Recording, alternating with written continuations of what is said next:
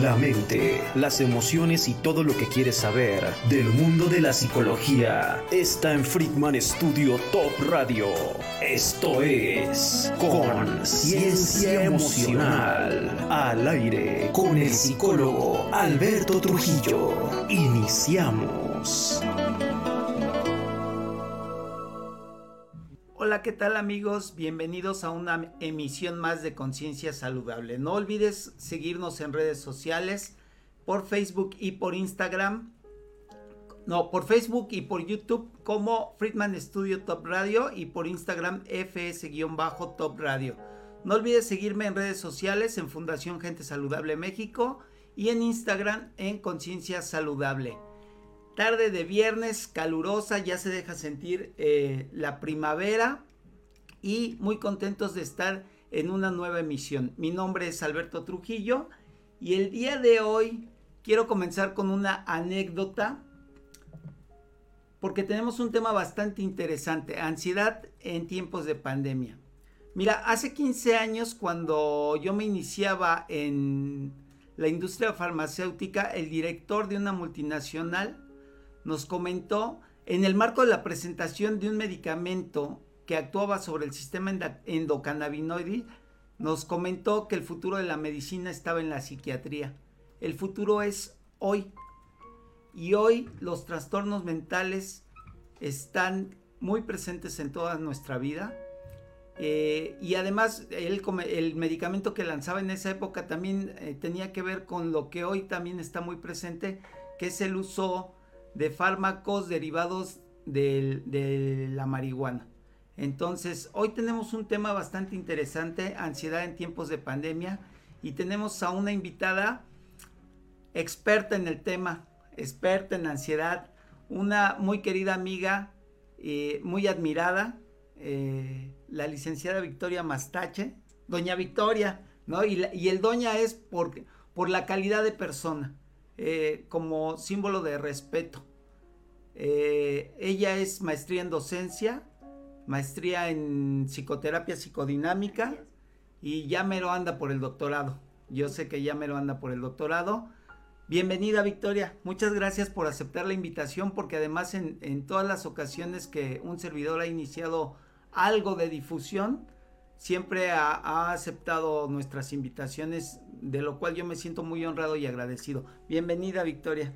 Muchas gracias, Alberto, y muchas gracias por invitarme cada vez que empiezas un proyecto, eh, siempre con esta eh, inquietud de divulgar información eh, saludable para los demás y pues ya sabes, aquí siempre colaborando en la medida que se puede. Muchas gracias Vicky. Antes de que siga, le vamos a mandar un gran abrazo virtual y un saludo a nuestro productor Claudio, quien hace posible esta transmisión.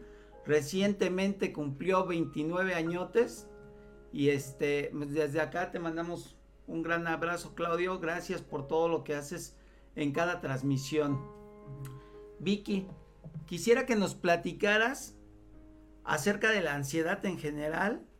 Eh, hoy día ansiedad está como de moda, Como que todo el mundo te dice, es que traigo ansiedad. Pero, ¿qué realmente es la ansiedad? ¿Qué diferencia hay con el estrés? Eh, ¿Cuáles son los criterios para diagnosticar un trastorno de ansiedad?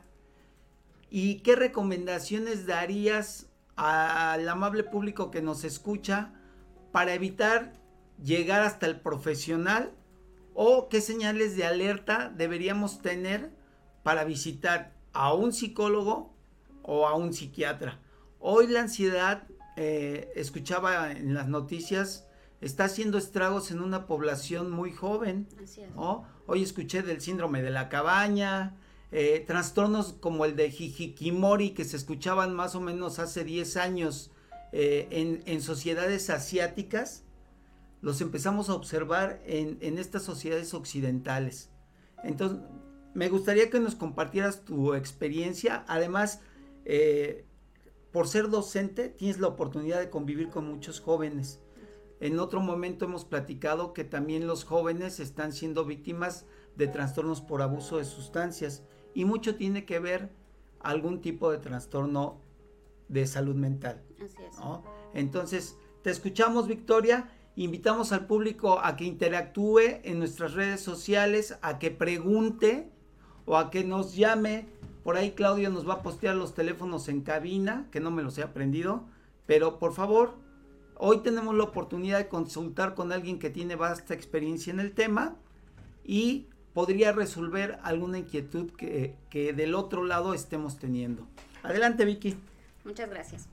Eh, en efecto, eh, lo que tú mencionabas, de repente ansiedad es un tema que se pone de moda y que todos lo empezamos a naturalizar y a decir, eh, estoy ansioso, tengo problemas de ansiedad, pero no logramos focalizar en sí qué es la ansiedad, si podría ser hasta cierto punto normal y en qué momento constituye un problema. retomando tu anécdota del inicio en donde decías, el futuro de la psiquiatría o de la psicofarmacología está en la psiquiatría, eh, tiene que ver con que actualmente se ha divulgado información respecto de los trastornos eh, mentales y que a partir de ahí nos vamos identificando con diferentes riesgos. En ese sentido, lo primero que hay que decir es que la ansiedad puede ser un síntoma y puede ser un trastorno. Como síntoma, eh, eh, es, una manifestación que hasta, cierta, hasta cierto punto es esperada en determinadas situaciones, ¿no? Es decir, si yo estoy ahorita y digo, me siento nerviosa, ¿qué va a pasar si, si quedo mal? ¿Qué va a pasar si, si me escuchan y digo algo que no va? Y empiezo a sentir esta especie de nerviosismo, temblor, estos pensamientos catastróficos, pues por supuesto que hay un grado de ansiedad, pero esa es, esa es una ansiedad que voy a sentir yo en este momento por la situación que me representa cierto estrés, que tú puedes sentir en otro momento y que cada persona lo va a manifestar de diferentes formas. ¿no? Entonces vamos a tener la ansiedad como una reacción esperada ante situaciones estresantes. Podemos decir que la ansiedad pues no es mala. Exacto. Es una respuesta es una respuesta a una situación estresante. El punto es cuando esta respuesta es permanente. Así es. Eh, la ansiedad, igual que el miedo, igual que el enojo, igual que eh, el amor, el cariño, la felicidad y la satisfacción, terminan siendo reacciones emocionales o terminan siendo emociones eh, que no son malas, las vamos a manifestar todos y más bien tendríamos que tener control sobre ellas, ¿no? ¿Qué hago yo ahorita para sentirme más relajada? Quizá voy controlando mi respiración. Así es. Es decir, no es malo tenerla, hay que saber enfrentarla. Y entonces vamos a ver cómo podemos tener factores de afrontamiento o estrategias de afrontamiento que me ayudan a bajar este nivel de de emoción, pero que cuando se le puso la, la etiqueta de pon atención a tu ansiedad, dejamos de ver esto que ya decían nuestras mamás, ¿no? Siento que va a pasar algo. Ya había ahí ansiedad manifestada y entonces mi mamá, por ejemplo, se echaba su rosario, bajaba su ansiedad. Es una forma de meditar. Es una forma de meditar y es una forma de afrontamiento, ¿no? Voy a tener un examen te sacudes, ¿no? Es una forma de afrontamiento, es una forma de bajar la ansiedad a nivel al menos corporal. ¿Cuándo se vuelve problema? Se vuelve problema eh, cuando supera la situación que vamos a enfrentar y sigues con el pensamiento catastrófico. o si la situación en sí se vuelve crónica y los pensamientos catastróficos se generalizan a otras situaciones. O si no hay ninguna situación, la situación es más bien imaginaria, pero generas pensamientos catastróficos, generalmente pensados en el futuro. Decía la psicología gestal. Si nosotros ponemos la vivencia en el aquí y el ahora, la ansiedad siempre está en el futuro ¿Qué va a pasar si no encuentro pareja? ¿Qué va a pasar si me enfermo de COVID? ¿Qué va a pasar si eh, me quedo sin trabajo? ¿Qué va a pasar si eh, un día no puedo solventar mi situación económica? Y entonces, este qué va a pasar si, siempre viéndolo desde no voy a ser capaz, nos, nos somete o nos mete a un estado mental constante de exigencia, involucra una reacción de miedo, de angustia, que se traduce en esta cuestión ansiosa, y entonces es cuando podemos generar crisis de ansiedad. ¿Cómo se va a presentar la crisis de ansiedad? A nivel cognitivo, estos pensamientos catastróficos, a nivel conductual, temblor en las extremidades, palpitaciones, dificultad para respirar, vas a encontrar personas que hasta le notas cómo está contenido en la respiración, ¿no? Entonces, esto es lo que vamos a distinguir como una ansiedad, digamos, esperable, natural, normal, y lo que vamos a conocer como una crisis de ansiedad detonada por diferentes factores. Que tendría que terminar cuando el evento estresante pasa. Así es. O sea, eh, de, manera normal, digamos, si yo me pongo en una situación de riesgo, como dice Vicky, eh, salgo a las 2 o 3 de la mañana a buscar algún medicamento en una colonia conflictiva, de manera natural el cuerpo va a estar pendiente para la huida. Podemos decir que la ansiedad es una respuesta instintiva ante un peligro inminente, ¿no? Estaría muy asociada con el miedo. El DSM5 dice que la diferencia entre ansiedad y miedo es que el miedo es la respuesta instintiva justo a un, peligro inminente y la ansiedad es esa respuesta, pero ante la posibilidad de que ese peligro pase. Eso que decías hace un momento, ¿qué tal que no encuentro pareja? Y, se vuelve un pensamiento recurrente, preocupante, que empieza también a tener manifestaciones físicas. Así es. Y lo que no sabes es que una vez que encuentras pareja, la ansiedad se multiplica. Exacto. Porque justo viene otro pensamiento catastrófico. Y si no tengo hijos. y si, ¿qué tal que pierdo la pareja? Claro. ¿Qué tal que mi pareja me es infiel? Claro. ¿Qué tal si esta pareja que tengo no es lo que yo en realidad conozco y tiene otra vida, ¿no? Entonces, la personalidad ansiosa, los, las personas con rasgos ansiosos, tienen que conocer muy bien hasta dónde le pueden dar cuerda a sus pensamientos. Porque entonces la posibilidad de enfrentar situaciones que a todo mundo nos pasan, ellos empiezan a a visualizar que justo su pensamiento catastrófico se hace realidad. Y entonces ya hay una connotación de la crisis de ansiedad, decía una persona que conozco, es que lo decreto y pasa, ¿no?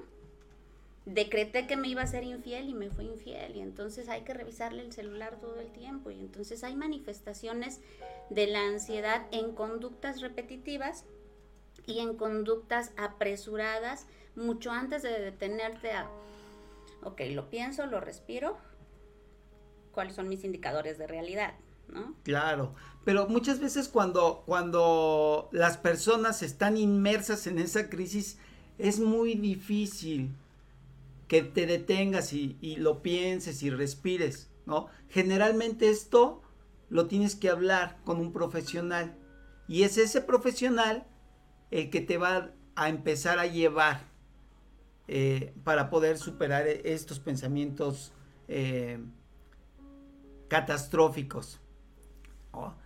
esa, es, la parte de la ansiedad. Ahora, la, población eh, adolescente, con todo esto que estamos viviendo, es de las poblaciones que se han visto muy, muy golpeadas por trastornos de ansiedad. Tú convives con muchos jóvenes con bastantes a nivel clínico y a nivel docencia. Eh, atreviéndome un poco a expresar lo que yo he visto como experiencia sin ningún estudio de por medio para que no me vayan a, a crucificar en las redes, sociales. Ya ves que casi ni se da eso. Entonces, sin ningún estudio de por medio, pero a través de, pues casi 20 años de experiencia en, la, en el área clínica. Empezaste muy joven. Empecé muy joven saliendo de la universidad ya, bueno, mucho antes ya me habían mandado. Em, lo que yo fui notando fue que empezó a haber una generación que fue educada desde una cuestión ansiosa, desde mi punto de vista, por la generación anterior que éramos nosotros. Los jóvenes que ahorita están los educamos nosotros. Claro. Esta generación de repente empezó a manifestar preocupaciones de eh, cuál va a ser eh, mi éxito, cómo voy a demostrar que soy una persona exitosa. De repente los estudios ya no eran suficientes, de repente ganar mucho ya no era suficiente. Eh, había que buscar un equilibrio entre gimnasio, profesión, demás.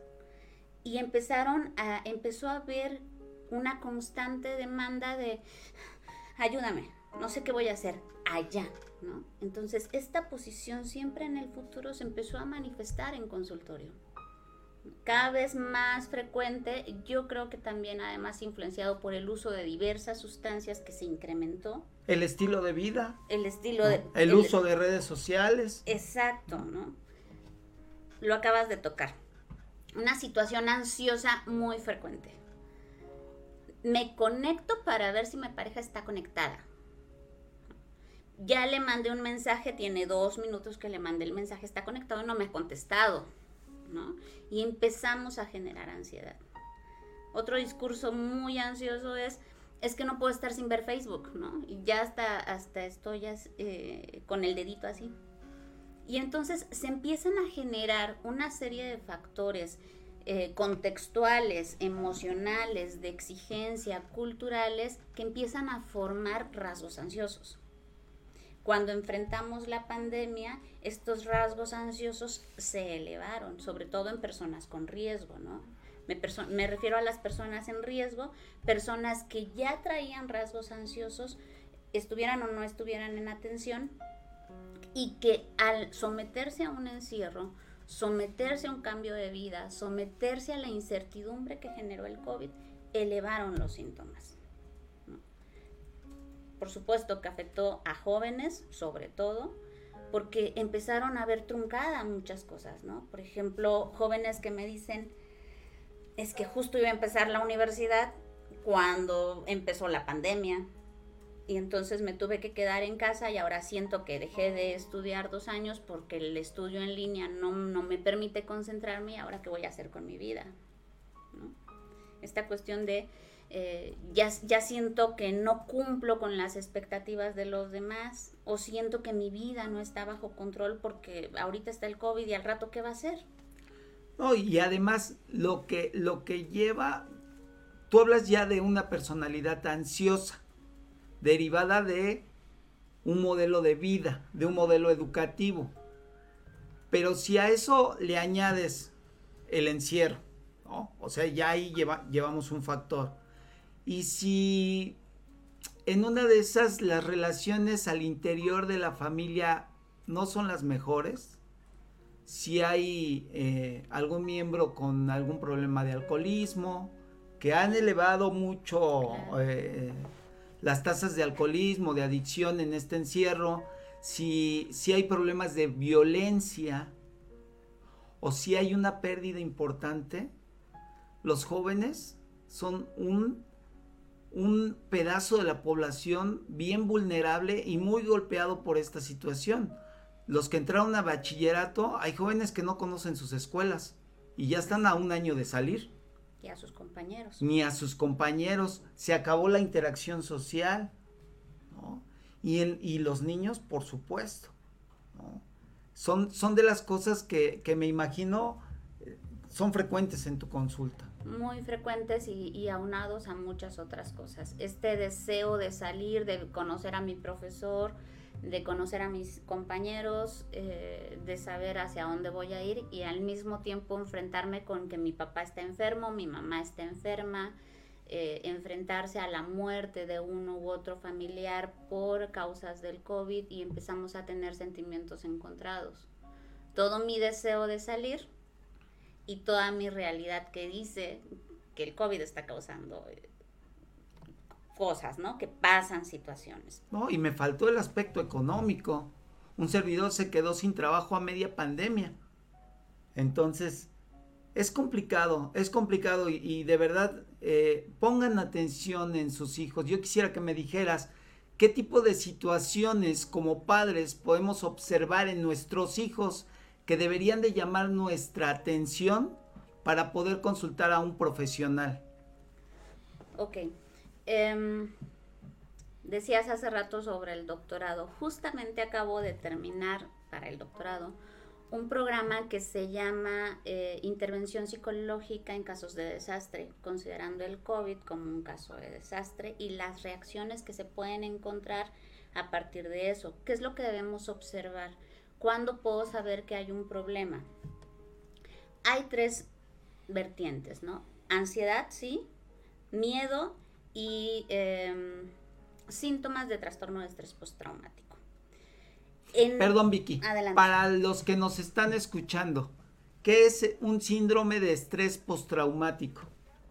El síndrome de estrés postraumático es una eh, condición, no me gusta tanto llamar los trastornos, es una condición psicológica en donde a partir de enfrentarnos a una situación traumática como puede ser el COVID, y esta situación puede ser real o imaginaria, empezamos a desarrollar ciertos, síntomas del miedo y de la ansiedad, eh, con otras características como eh, la reminiscencia pues del evento, eh, que dan por resultado ciertas estrategias de afrontamiento, generalmente tienen que ver con pánico o con evitación.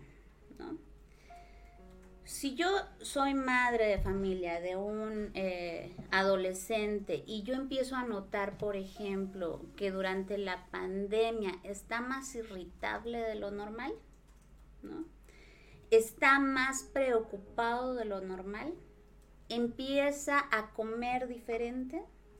Ah, eh, ah, recientemente hubo un caso de una chica que un buen día se encerró en su cuarto, decía que estaba en redes sociales, que de todas formas no, podía, no debía hacer nada, pero dejó de comer. Y los papás no sabían hasta qué momento invadir como su privacidad y decir tiene que comer o respetarle y decir ok, está en su cuarto. Entonces, los síntomas de la ansiedad van a representarse un problema y lo vamos a, a visualizar cuando ya se cae en un ataque y el ataque parece realmente como si te fuera a dar un infarto. Llegas a sentir el dolor del brazo. Recientemente, en, un grado alto de estrés, empecé a sentir dolor del brazo. No me va a dar un infarto. Y dije, no, ese no es. Era el, el hecho de que uno se dedique a la salud mental no quiere decir que estas cosas no le pasen. Muchas personas tienen la idea de, pero si él es el profesional, pues cómo le va a pasar. Pero también antes de profesional es ser humano. claro. Claro, y hay que tener en cuenta que para enfrentar este tipo de situaciones tenemos dos grandes vertientes. Factores protectores y factores de riesgo. Si mi familia está al tanto mío, muy seguramente se va a dar cuenta de, mis cambios de conducta. Entonces, la familia puede ser un factor protector, sí, si estamos pendientes y, oye, te he notado raro. ¿Pasa algo? ¿No? Creo que lo vivimos, ¿no? En el grupo de estudio. Oye, eh, Alberto, ¿qué pasa? Has faltado un poco, ¿no? ¿Pasa algo? Eh, entonces la familia puede ser un factor protector de apoyo o puede ser un factor de riesgo, ¿no? Eh, te la pasas en tu, en tu cuarto, encerrado, no haces nada, salte, y empezamos a generar de la familia una exigencia y un reproche. Claro, y hay, y hay cosas bien puntuales, o sea, Vicky decía hace un momento, este, está dejando de comer, ahí ya hay un foco rojo. Claro. Un incremento, una baja de peso, ya te habla de que algo está pasando. Hay, hay algo que es bien importante, el sueño. Y también ese, ese puede, puede ser un foco de alerta importante. Generalmente le molesta a los papás, ¿no? Ya lo vi que está conectado en redes sociales y son de las 2 de la mañana. Ya le quité el teléfono, pues sí, pero estamos teniendo un problema del sueño, ¿no? Quizá podemos empezar a observar muchas otras manifestaciones para ver si es importante la canalización con un especialista. Cuando yo trabajo con adolescentes, lo primero que hago es hablar con papás. Usted platíqueme desde dónde está viendo el problema, porque los papás también necesitan esta orientación. Y voy a hablar con ellos una vez al mes, por lo menos, para ir de la mano en cómo la familia puede ser este factor protector o este factor predisponente a las crisis de ansiedad. Oye, es importante porque hablando de factor de protección y factor de riesgo, si, si nosotros como padres de familia también tenemos trastornos del sueño, pues ¿cómo le dices a tu hijo? ¿No? Entonces, ¿y el sueño de verdad es que hace muchos estragos en la salud? Muchísimos. Una persona que no duerme tiene más predisposición a eh, hipertensión, diabetes y otra serie de trastornos metabólicos. Entonces, eh, ahí tienen, ahí tienen un, ahí tienen un punto bien específico a observar en sus jóvenes, en nosotros mismos, por supuesto, que es el sueño. El otro lo acabamos de comentar, la alimentación. ¿Qué más podríamos observar? Acabas de mencionar algo eh, que suele pasarse, ¿no? En todas las enfermedades eh, de tipo mental, un factor predisponente o de riesgo es la heredabilidad, ¿no? Si yo, mamá, tengo problemas de insomnio, problemas de depresión, problemas de ansiedad, tengo que estar pendiente de que este factor de heredabilidad me puede o puede detonar en mis hijos eh, conductas, reacciones o condiciones parecidas. ¿no? Ese es otro factor predisponente o factor de riesgo de suma importancia. Es como cuando nos, nos cuidamos para la diabetes. Si yo ya sé que mi papá y mi mamá tienen diabetes, voy a tener, muy seguramente. Entonces hay que empezar a cuidarnos, hay que empezar a visualizar eh, conductas o, cuidados de la salud mental. Ejercicio físico, eh, situaciones de recreación, eh, si estamos en confinamiento, eh, pautas distintas de convivencia, ¿no? Pero eso lo podemos ver quien, quienes tenemos estas, estas posibilidades de verlo. Si nosotros estamos ya en familias con dinámicas violentas, en donde están los abusos, en donde hay abuso en, en distintos, en sus distintos tipos, si además no hay mucho acceso a la salud mental, a la información sobre salud mental, muy seguramente vamos a tener población desprotegida. Y es por eso que este tipo de misiones está encaminada a eso. Quizá antes de escucharnos no lo sabías, pero hoy ya lo sabes. Y puedes tomar acción de esta información que estamos brindando. ¿no? Dijiste algo bien interesante hace rato, el aislamiento social. También es un, es, un foco de alerta. Así es, el aislamiento social eh, y ahorita fue provocado, ¿no? Em, a nosotros en la pandemia nos mandaron a casa. Se cerraron los parques, los centros recreativos, los gimnasios. Eh, y no tuvimos, o muchos no tuvimos la creatividad de decir, bueno, se puede hacer ejercicio en casa, a muchos nos dijeron allá tú con tu ejercicio y muchos otros estábamos solos para hacer ejercicio. ¿no? Entonces, es, ese aislamiento social que primero es forzado y después es voluntario, lo que veíamos en el, en el noticiero por la mañana, yo me imagino que coincidimos porque justo en el noticiero pasa el síndrome de la cabaña. Exacto.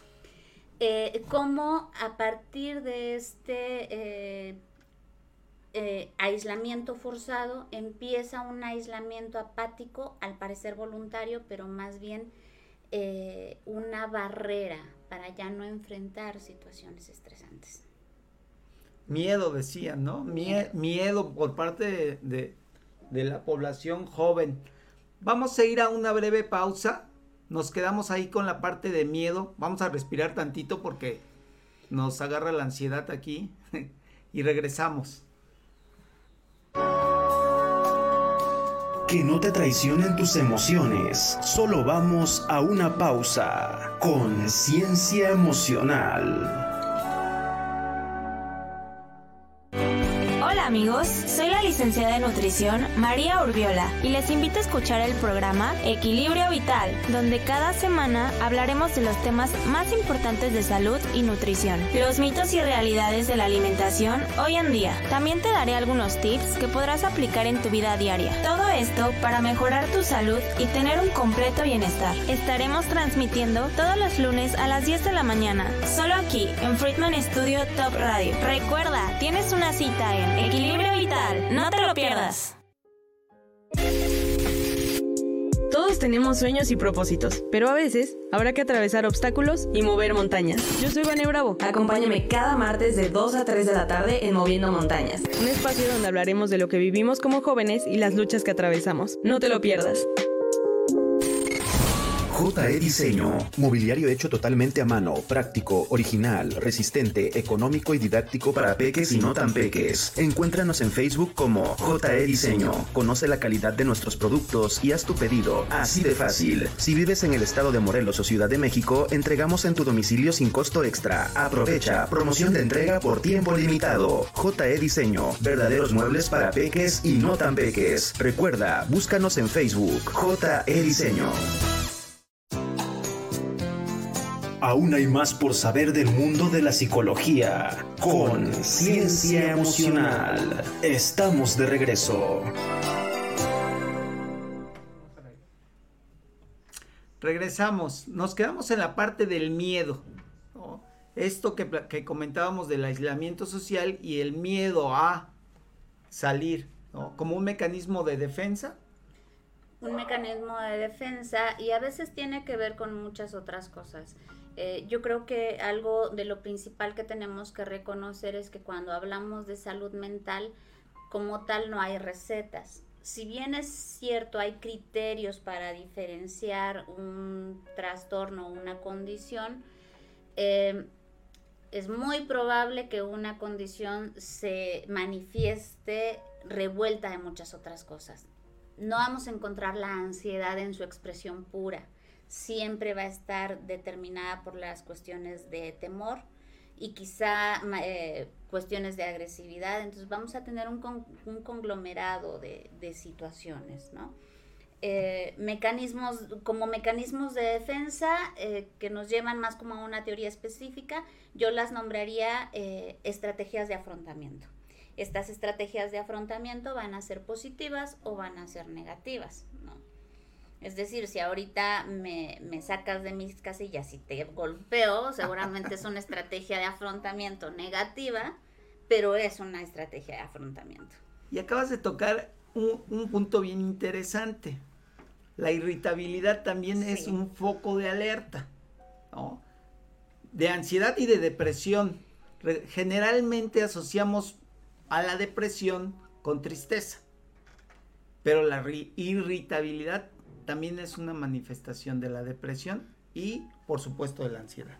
Así es, la irritabilidad, la falta de motivación, eh, la falta de placer en cualquier eh, actividad. Podríamos estar hablando de depresión en comorbilidad con algún tipo de ansiedad, no sé, llegando a trastorno o no. Entonces, es bien importante que estemos en pendiente de, esta, de estas situaciones, ¿no? Porque no, no siento eh, disfrutar nada, ¿no? Aunque me decía alguna vez una persona, es que yo sé que tengo que estar feliz y, y, yo hago todas mis listas de lo que me tendría que hacer feliz y sé que tengo que sentir felicidad, pero no la siento. Ya nada te llena, ¿no? O Exacto. sea, ya no hay cosa que te provoque felicidad. Y fíjate, también dijiste algo bien interesante que, que quiero comentar contigo, a ver cuál es tu postura. Hoy día encontramos en el Internet un sinnúmero de cursos para vivir sin ansiedad. Tú dijiste, cada persona, o lo voy a poner así, cada caso es un caso. Así es. Entonces, ¿cómo podría un curso en línea librarnos de lo que estoy sintiendo? Y lo comento para que las personas que me escuchan tengan cuidado, ¿no? Regularmente pueden ser cursos de 500 pesos, de 1000 pesos, hasta llegar a los 3000 o 4000. No desperdicien su dinero. no sé si sea mucho o poco, esa inversión, hágala con un profesional. Y no porque la gente que hace esto no sea profesional, pero, y es un punto de vista, no podemos tener recetas porque los seres humanos somos un mundo de posibilidades. No sé si estés de acuerdo, Vicky. Te lo voy a contestar así. Eh, como tú bien sabes, soy ñoña desde hace mucho tiempo. cada vez que veo algo interesante que leer, lo compro y lo leo. Y me encontré con un documento que se llamaba Ansiedad, cuando la solución es parte del problema. Y entonces eh, empezamos a encontrar o se relataba ahí que yo escuché en Facebook que la ansiedad se soluciona si hago ejercicio y entonces hago ejercicio de manera ansiosa, ¿no? Es decir, ya no voy a disfrutar al ejercicio como a tener conciencia propioceptiva eh, o, canalizo mi pensamiento al cuerpo, sino que voy a hacer ejercicio de manera ansiosa porque esto me va, me va a traer tranquilidad y no es cierto, ¿no? O, escuché en YouTube que, la ansiedad se soluciona si yo escribo una carta. Y entonces escribo cartas de manera ansiosa. Y en ninguno de los casos estoy solucionando la ansiedad. Por el contrario, estás reforzando el pensamiento ansioso. Todo esto tiene que ser bajo la vigilancia, bajo el acompañamiento de un profesional de la salud mental. Acá no hay fórmulas mágicas ni recetas. Acá hay trabajo. Entonces, qué bueno que lo comentaste y qué bueno que lo podemos compartir con el público porque es muy común hoy en Facebook, en Instagram, en, en Internet, encontrar cursos para librarte de la ansiedad. Además ya quedamos que no es mala. El problema es que se instale en tu vida de manera permanente. ¿Qué más, Vicky? Quiero preguntarte algo. ¿Cuáles son los trastornos más comunes o cuándo deberíamos, mm, cuáles son los trastornos más comunes que llegan contigo y qué medidas eh, podríamos hacer o, o, qué actividades deberíamos de hacer para atenuar y en caso de no funcionar, acudir con el profesional. Ahora, y otra, ¿cuándo acudir al psiquiatra y cuándo acudir a terapia. Ok, bastante interesante. Em, para determinar si la condición es un trastorno o no, tendrá que ver con el grado de sufrimiento psicológico, es decir, qué tanto realmente le está ahí pasando mal. ¿no? Hay que tener conciencia sobre eso, o sea, qué tanto realmente eh, me estoy sintiendo rebasada por esto que estoy sintiendo, lo que sea que sea. La siguiente situación, ¿qué tanto afecta mi nivel de funcionamiento en el trabajo, por ejemplo, ¿no? Ando toda acelerada en el trabajo ya no quiero ir a trabajar, constantemente me siento nerviosa. ¿Qué tanto eh, se afecta mi interacción con los demás? Estoy irritable, a cada rato me peleo, ya regaño a mis hijos por lo que sea, ya la mascota nomás la quiero ver para darle una patada y desahogarme. Si esos tres factores se reúnen, más que, más que, que el público se ponga a ver si tiene o no tiene los síntomas, porque eso corresponde al profesional, sí tendría que empezar a valorar si la situación que siente afecta a estos tres rubros. Relación con los demás, trabajo, sufrimiento interno. Ok. Es decir, cómo impacta ese malestar, cualquiera que sea, a ámbito social, personal y familiar. Podemos decir también laboral. Así es. Eh, si ya lo determiné y dije, sí, necesito un problema, lo ideal es que vayamos al psicólogo, el, el, psicólogo sabrá distinguir o sabrá hacer la investigación respectiva para saber cuál es el pensamiento catastrófico subyacente, eh, en qué medida se está afectando la cuestión somática y conductual, y eh, hasta qué grado eh, eh, la crisis de ansiedad o la manifestación de la ansiedad está afectando como para canalizarlo a un psiquiatra, ¿no? Yo diría que se esperen a la canalización psiquiátrica por parte de un personal de salud esencial, sea su médico general que identifique los síntomas ansiosos, Si se puede ir con un psicólogo estaría mucho mejor. Hay situaciones, hay instituciones como pueden ser los eh, UNEMES o los CISAMES en donde podemos tener algún tipo de atención. En centros de salud puede haber un tipo de orientación que me puedan determinar si debo o no debo ir a, un psiquiatra. Nunca medicarse solos. Esa es otra situación que es delicada. hoy hay muchos fármacos de venta libre. Así es.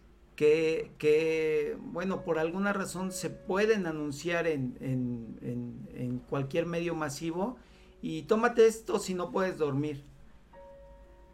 Esa es una parte que lo comentamos cuando estuvo aquí el, el, doctor José Luis, que a la que la población en México está muy acostumbrada antes de llegar con el profesional de la salud le, le consultamos al compadre, a la amiga, le preguntamos a Google, vamos a que nos lean las cartas, ¿no? Hay mucha gente y seguro estoy que en tu consulta llegará quien dice que la bruja le dijo que le estaban haciendo un amarre. Y ya cuando no se puede, llegamos con el profesional. Lamentablemente muchos de estos casos ya están bastante avanzados. Lo que conocemos en la clínica como que ya están emocionalmente manoseados, ¿no? Claro. Ya se fueron con diferentes eh, orientadores eh, o, ya buscaron diferentes situaciones porque a lo mejor partieron de, de autodeterminar que esto es ansiedad y entonces yo escuché que así lo tenía que tratar y quizá no se dieron cuenta que la ansiedad justo era un síntoma y no era el foco a tratar, sino que había detrás una depresión, sino que había detrás trastornos alimenticios. Entonces, por eso es la importancia de ir a un profesional. Y me quedé aparte corto hace rato porque muchas veces, y, y hoy hace rato hice un comentario de que eh, hace 15 años eh, se decía que el futuro de la medicina estaba en la salud mental y que había la presentación de un fármaco eh, que actuaba en el sistema endocannabinoide. Ese fármaco no funcionó y salió del mercado. Y quiero tocar este punto porque personas ansiosas y hablando de población joven, empieza con el uso de la marihuana para combatir los síntomas de ansiedad. Hoy día se está normalizando el consumo de esta sustancia sin saber que hay muchos riesgos. Y yo creo que también muchos de esos casos llegan contigo. Llegan bastantes, llegan bastantes. Eh, yo tengo que buscar un equilibrio entre justo esta normalización que se hace de la sustancia, lo que yo puedo opinar de manera personal y la cuestión a nivel clínico. ¿no? Pero es muy común que los jóvenes digan, es que estaba tan ansioso que me fumé un porro, ¿no?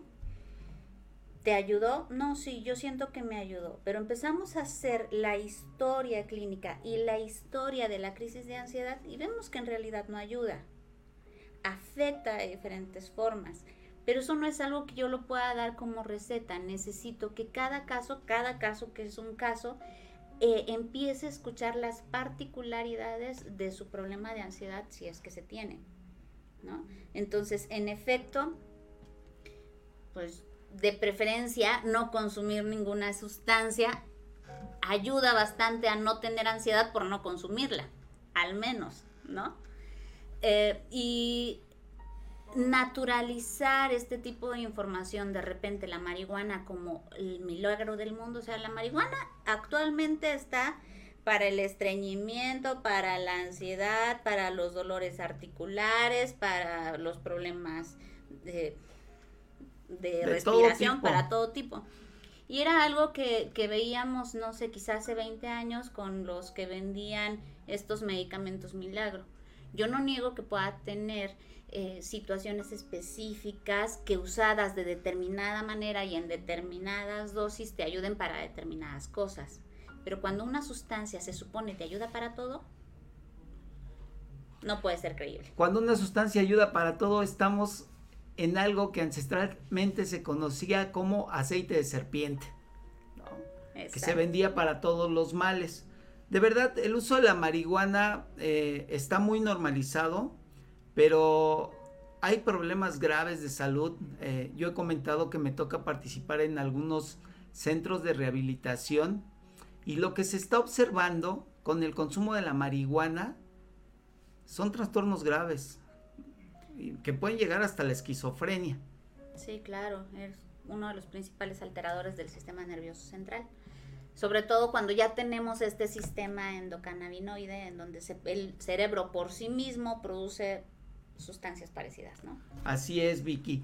¿Qué más? En los, en, los niños me preocupa, en los niños yo tengo una chiquita de nueve años que recientemente le tocó regresar a la escuela, fue los primeros días muy contenta y ahora dice que ya no quiere ir, que era lo que comentábamos hace rato. ¿Qué recomendaciones en niños? Eh, en, niños es importante que nos acerquemos, los escuchemos, pero a su nivel. Es decir, si, si mi niña me está diciendo que ya no quiere ir, es importante, antes de inferir que hay un tipo de problema de ansiedad, de, de bullying o de lo que sea, sentarme y decir, a ver, explícamelo. ¿Cómo lo puedo entender? ¿Qué más propones? Entonces es bien importante escucharlos para saber de dónde vienen sus inquietudes, miedos o ansiedades es importante poner atención a las cuestiones corporales. Si se rasca demasiado, si empieza a generar somatizaciones, si empezamos a ver granitos, eczema, como todas estas cuestiones que se estén manifestando el estrés psicológico en el cuerpo. Eso se conoce como somatizaciones, que son de las que habla Vicky. Puede ser desde una distensión abdominal, que se te infle la panza, este, dolor de cabeza frecuente, erupciones en la piel, ronchitas, eh, la falta de sueño, por supuesto. Todas esas son somatizaciones y deben de ser focos de alerta. Algo no está bien, esas cosas no son normales, ¿no? No funcionamos así. ¿Qué más, Vicky? Hay que estimular mucho la confianza, ¿no? Eh, de repente decimos, es que yo confío en ti, pero si repruebas, híjole, eso ya no es estimular la confianza es que yo confío en ti, pero si sales embarazada, te corro de la casa. Eso ya no es confianza. Entonces habría que analizar si queremos ser como familia un factor protector, habría que empezar a buscar información o acudir con profesionales para una orientación eh, precisa de, de, cómo puedo ser yo un factor de protección. ¿no? Muchas veces los problemas de ansiedad también tienen que ver con que nuestros hijos aprenden de nuestra ansiedad. Nos ven ansiosos todo el tiempo, ¿cómo quieren que no sean ansiosos? Bueno, hay señoras que están embarazadas y son, y todo eso lo recibe, lo recibe eh, eh, un bebé que está en gestación. Consecuencias de no atender adecuadamente la ansiedad. Consecuencias de no atender adecuadamente la ansiedad cuando está en sus inicios probablemente sí pueda derivar en un trastorno establecido que va a ser mucho más difícil de abordar, que va a requerir tratamiento farmacológico para poder detener al menos la conducta y la velocidad del pensamiento y que muy probablemente requiera atención psicológica sistematizada por un buen tiempo. ¿No? Las consecuencias... Eh, también pueden ser a nivel somático, a nivel gastritis sumamente severas, irritabilidad, pueden derivar en violencia, en problemas de adicciones. Entonces, si estamos viendo estas tres preguntas, ¿puedo con este sufrimiento el que sea que sea? ¿Me está afectando a nivel laboral o escolar? Está afectando con, en las relaciones interpersonales que tengo con mis papás, con mi pareja, con mis hermanos, estoy intolerante, pues puedo preguntarme si me pasa algo, ir a recibir orientación antes de estar buscando si es ansiedad, depresión o si es cualquier otra cosa. Ahí está, con tres preguntas, ¿no? ¿Puedo con este sufrimiento? ¿Puedo con este sufrimiento? ¿Qué tanto me está afectando en, en, los ámbitos de mi vida, cualquiera que sea? ¿Y la otra era? Si me está afectando en las relaciones interpersonales. Entonces, si, con, si tu respuesta es afirmativa o cuando menos dos de las tres es afirmativa, pues mejor busca ayuda profesional.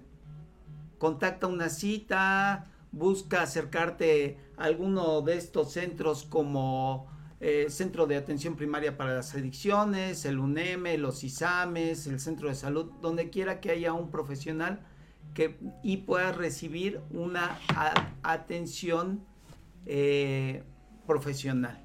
Así es. ¿Dónde te podemos? Ah, ¿quieres decir algo? No, no, no. Tu programa. Eh, eh, en esto que estás diciendo, también es importante saber a qué profesional buscar, ¿no? Porque de repente nos encontramos con personas que ya se animan a dar determinado tipo de terapia y quizá no tienen la formación de vida. Los respeto mucho, pero eh, siempre busquen a su profesional en la Dirección General de Profesiones, debería tener cédula que lo autorice para la práctica eh, y procuren eh, verificar con quién están yendo a terapia, ¿no? Porque también es un factor. A veces pasamos por uno y por otro y por otro terapeuta y cuando nos damos cuenta, pues quizá no tengan la, la, formación. formación de vida. Ahí está otra recomendación, ¿no? Entonces, ya tienen ahí una serie de, de, recomendaciones para el cuidado de su salud, porque además, si en caso de no atender este, este tipo de situaciones, va a empezar a permear en todos los ámbitos de su vida, pero también en, su salud en general, ¿no? comentamos hace un momento, una persona que no duerme bien tiene más riesgo de hipertensión, de diabetes, de un evento cerebrovascular en un caso más extremo, ¿no? Problemas de sobrepeso. Y todo eso se va a convertir en, un círculo vicioso porque va a empezar a afectar más y más áreas de tu vida. ¿Dónde te podemos encontrar, Vicky? ¿Dónde pueden las personas que nos están escuchando contactarte para alguna orientación, una cita, un tratamiento? Claro que sí. Eh, tengo mi consultorio en Boulevard Cuauhnáhuac número 800A, segundo piso, y me pueden contactar en el teléfono. Despacito.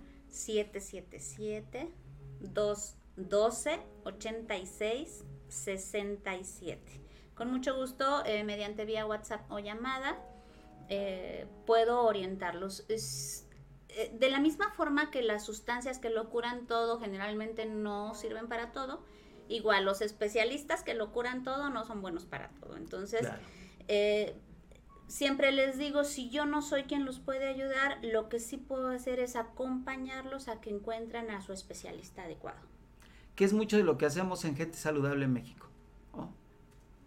Ser el puente entre el profesional de la salud y el acceso eh, y el paciente.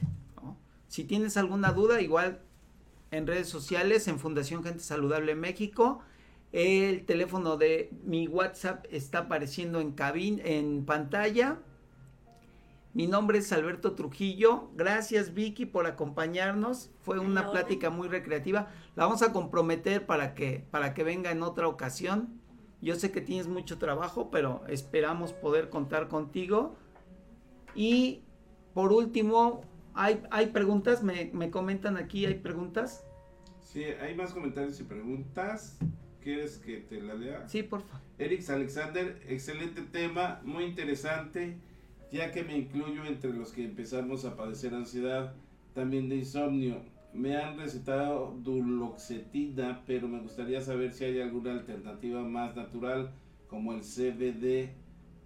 Saludos al doctor y a la invitada y a todo el equipo. Ya comentamos que, este, el uso de este tipo de sustancias que no, no hasta el momento no hay un respaldo eh, para el uso del CBD, para el uso de X sustancia, lo mejor es que acudan con un profesional. Eh, yo también me atrevería a decir, habría que distinguir antes de dar cualquier recomendación desde cuándo se ha disparado el insomnio, qué tipo de insomnio es, porque hay diferentes tipos de insomnio eh, eh, sobre qué pensamiento catastrófico puede estar derivada la ansiedad, si hay situaciones reales que la disparan y a partir de ahí hacer algún tipo de programa de rehabilitación cognitiva, conductual, psicológica. Sí, además el comentario eh, va en torno a un fármaco específico. Este, hasta donde yo sé, la duloxetina pues tiene que ser prescrita por un psiquiatra. Es un antidepresivo dual, entonces hay que tener cuidado. Hay que tener cuidado porque somos muy dados a esto le funcionó al primo o al hermano y a mí también me va a funcionar y ya dijimos aquí que cada persona es diferente, cada caso es un caso. Así es.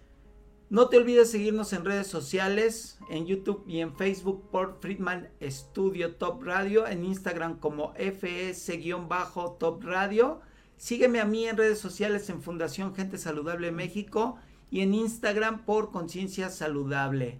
Mi nombre es Alberto Trujillo y te doy las gracias por tu amable atención. Nos vemos el siguiente viernes con un tema bien interesante que es el teletrabajo y el estrés laboral. Gracias por escucharnos y nos vemos pronto. Hasta luego. Gracias. Gracias. Gracias. El ayer es historia y hoy ha quedado grabado en tu memoria. Nos escuchamos en la próxima emisión para seguir aprendiendo sobre la psicología con ciencia emocional.